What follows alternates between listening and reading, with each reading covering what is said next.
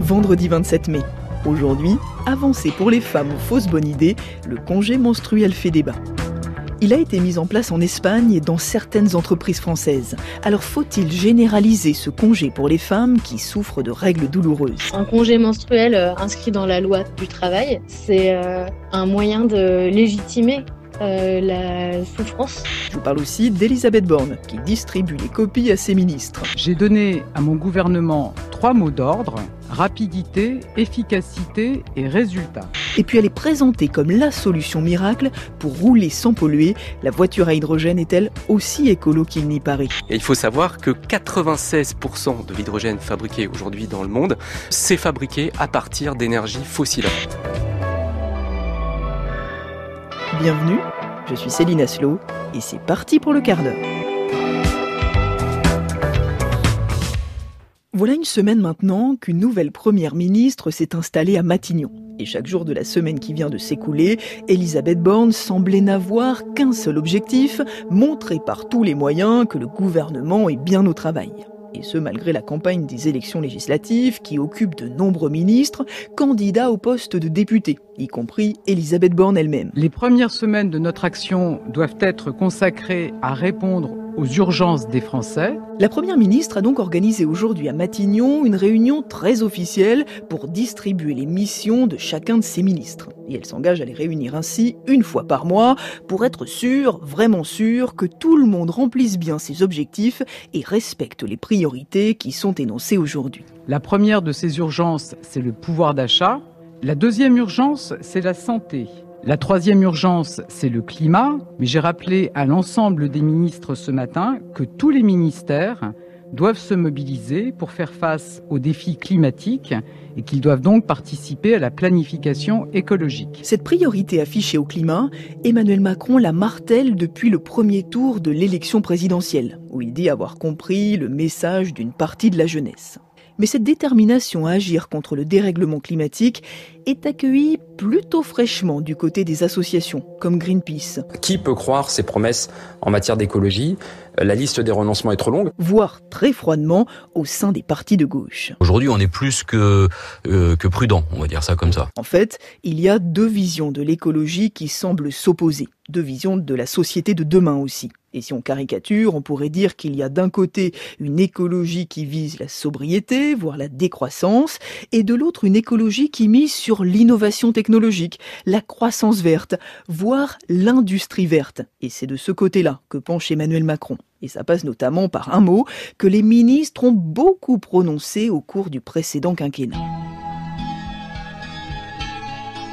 Un mot sur l'hydrogène, apparemment ça a l'air de plaire au président Macron. Euh, Est-ce qu'il y a des projets en la matière? Euh, Sur l'hydrogène, nous allons effectivement euh, annoncer dans les prochains jours un plan sur l'hydrogène. Et nous allons le faire avec cette ambition qui est d'accélérer la décarbonation de notre industrie. Et je veux faire une précision, c'est Ouais, pas de l'hydrogène vert, c'est de l'hydrogène bas carbone. C'est qu'on produit de l'électricité bas carbone, le nucléaire et le renouvelable. On a déjà euh, deux projets hydrogène qui sont financés en recherche et développement. Un avion zéro carbone fonctionnant à hydrogène, c'est ça notre ambition. Des bus, des trains, demain des avions euh, à hydrogène. 7 Bien. milliards d'euros pour l'hydrogène.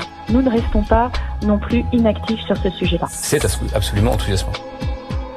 Monsieur le ministre, merci beaucoup d'être euh, venu euh, essayer notre prototype Alpha Zero. Vous avez un, avant-goût de ce que sera la, la Machina, donc la première berline à hydrogène qui sera commercialisée en 2025. Bah, D'abord, merci Olivier pour l'expérience.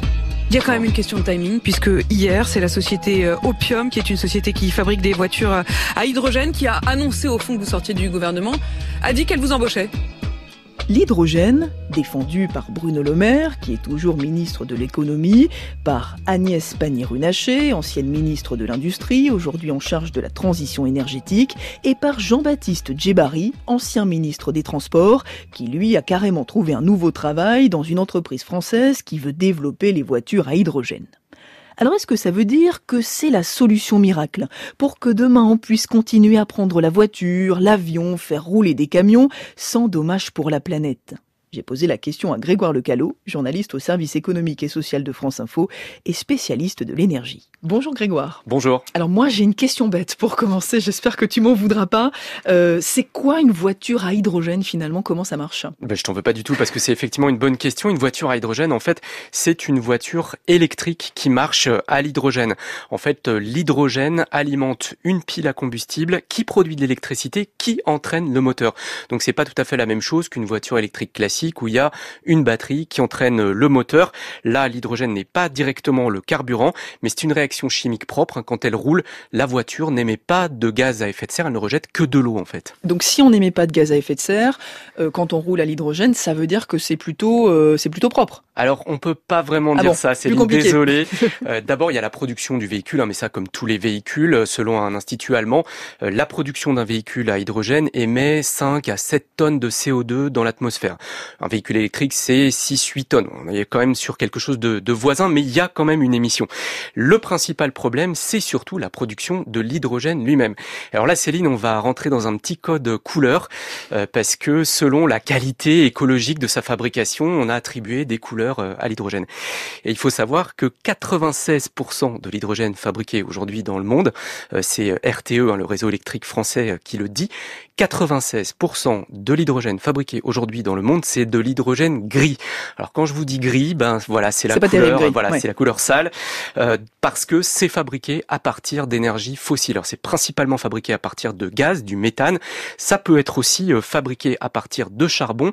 Et du coup, la production mondiale d'hydrogène, il faut quand même savoir qu'elle émet quasiment autant que le secteur aérien ou le transport maritime. Alors pour avoir de l'hydrogène avec une couleur, je vous donne. euh, C'est quoi la bonne couleur? deviner la bonne couleur. Vert, peut-être. C'est vert, voilà. Pour avoir de l'hydrogène vert, euh, il faut qu'il y ait un procédé de fabrication différent. Il faut que ce soit de l'hydrogène produit à partir de l'eau dans laquelle Pof, on envoie un courant électrique et ça fabrique cet hydrogène. Ça on sait le faire? Ça, on sait parfaitement le, le faire, mais il y a une condition. Euh, c'est que pour que cet hydrogène soit vert, il faut que l'électricité qui sert à fabriquer l'hydrogène soit elle-même de l'électricité qui n'émet pas de gaz à effet de serre, c'est-à-dire essentiellement éolienne, panneaux solaires, Mm. voire hydroélectricité. Ça peut être aussi du nucléaire, mais alors là, on n'est pas tout à fait sur la même couleur. On dit que c'est de l'hydrogène jaune. Mais enfin, le nucléaire, c'est bas carbone.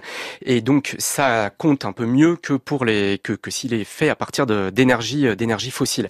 Et il faut savoir que cet hydrogène, en plus, il faut beaucoup d'électricité pour le fabriquer. Il faut plus d'électricité pour faire rouler un véhicule à hydrogène que pour faire rouler un véhicule électrique. Alors du coup j'ai une question à 1000 euros. Euh, Est-ce que c'est vraiment une bonne idée de se lancer dans la production de voitures à hydrogène? Alors il y a des colonnes plus et des colonnes moins. Alors dans la colonne plus, euh, bah, c'est quand même plus écolo que les voitures thermiques euh, que pour la plupart d'entre nous on, on possède euh, aujourd'hui. hein. L'hydrogène globalement c'est quand même plus vertueux euh, que les énergies fossiles. Il y a deux chiffres hein, simplement qui le démontrent. Je vous disais, euh, ça émet quasiment autant que le transport aérien. Ça veut dire que c'est 830 millions de tonnes émises chaque année dans l'atmosphère, mais il faut les comparer aux 36 milliards de tonnes de CO2 émises dans l'atmosphère à cause de la combustion des énergies fossiles. Donc c'est quand même un peu mieux. Et puis il y a la question de l'autonomie. Un véhicule à hydrogène, ça a une plus grande autonomie qu'un véhicule électrique. Mais c'est pas neutre, hein, vous l'avez vous l'avez compris. Euh, D'abord, il faut monter un réseau d'alimentation cohérent. Déjà compliqué à faire avec les bornes électriques. Ça l'est encore plus euh, avec euh, l'hydrogène. Et puis comme il faut plus d'électricité pour faire rouler cette voiture à hydrogène, ça veut dire qu'il faut plus d'électricité verte pour que ce soit de la bonne électricité, entre Mhm. guillemets, donc plus d'éoliennes, ce qui pose parfois problème, plus de panneaux solaires ou plus de centrales nucléaires. En tout cas, il faut produire beaucoup plus d'électricité pour faire une flotte massive de voitures à hydrogène. Donc ça veut dire qu'on va pas euh, rouler euh, demain tous en hydrogène, tous en voiture à hydrogène. En Alors, il y a des spécialistes qui effectivement sont très sceptiques par rapport à ça, à commencer par le PDG de, de Renault, Lucas Demeo, euh, qui considère que l'hydrogène va être réservé à certains segments du transport routier. C'est surtout les camions, parce que longue distance, hein, autonomie, et euh, les véhicules de transport urbains ou les taxis, parce que pareil, c'est on fait moins le plein et les véhicules sont utilisés euh, de manière intense. Mais en tout état de cause, Céline, l'hydrogène, je dirais, ne nous évitera pas une réflexion sur nos déplacements, tant en fréquence qu'en moyen de transport. Euh, pour ceux d'entre nous euh, qui le peuvent, ce sera toujours meilleur de prendre son vélo plutôt que de faire démarrer sa voiture, même à hydrogène. Bon bah je vais chercher mon casque. Tu m'as convaincu. Merci beaucoup Grégoire pour toutes tes explications aujourd'hui dans le studio du quart d'heure.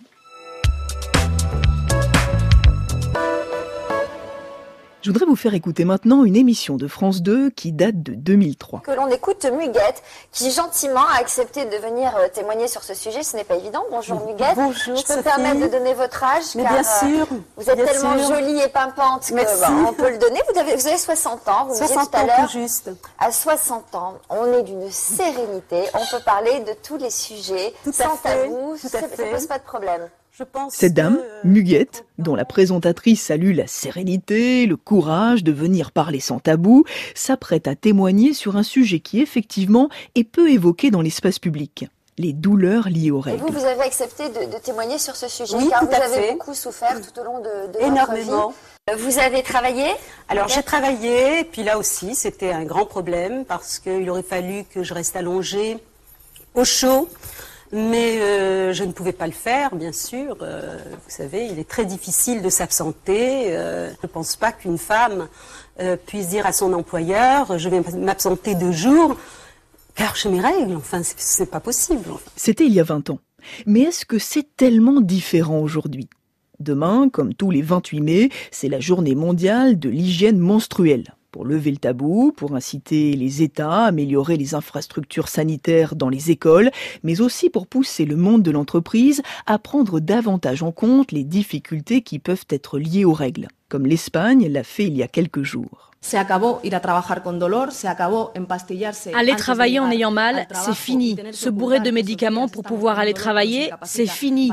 Cacher pendant plusieurs jours au travail qu'on est mal, ça aussi c'est fini. dolores L'Espagne est le premier pays européen à reconnaître dans une loi que la santé menstruelle fait partie des droits de la femme.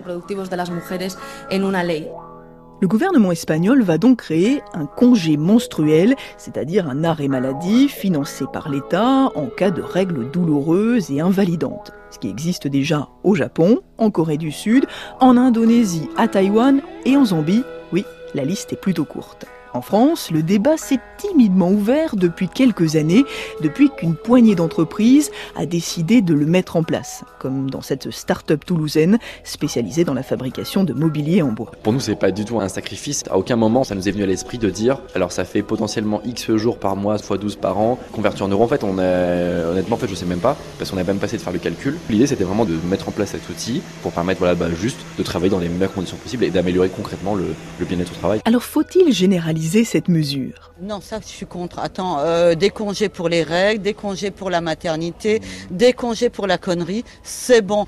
Vous savez qu'il y a des cachous pour ça? Des? Des comprimés, tu prends un cachou et puis basta. Un cachou. Et puis basta, nous dit cette gynécologue en freelance. Oui, cette chronique de Guillaume Meurice sur France Inter montre bien que le sujet fait plutôt débat. Pourtant, selon un sondage réalisé par l'Institut IFOP, 68% des Françaises seraient favorables à cette mesure. Salut le quart d'heure, moi je m'appelle Morgane, j'ai 28 ans et je souhaiterais te partager mon avis concernant le congé menstruel dont on parle euh, effectivement depuis euh, quelques semaines. Je souffre de migraines cataméniales en particulier, mais aussi de douleurs dans les bas des lombaires, des crampes de ventre. Et je peux vous assurer que quand vous avez un métier physique, ce qui est mon cas, et euh, eh bien c'est d'autant plus difficile de, de traverser ces journées qui paraissent interminables euh, avec en toile de fond, et même pas qu'en toile de fond, avec devant, euh, devant nous, en nous et, à travers nous ces douleurs absolument insupportables. Et quand je dis insupportable, le mot est faible. 14 ans, première fois je m'en rappelle. J'ai des crampes au ventre, une humeur de merde. Tous les mois c'est pareil, il y a les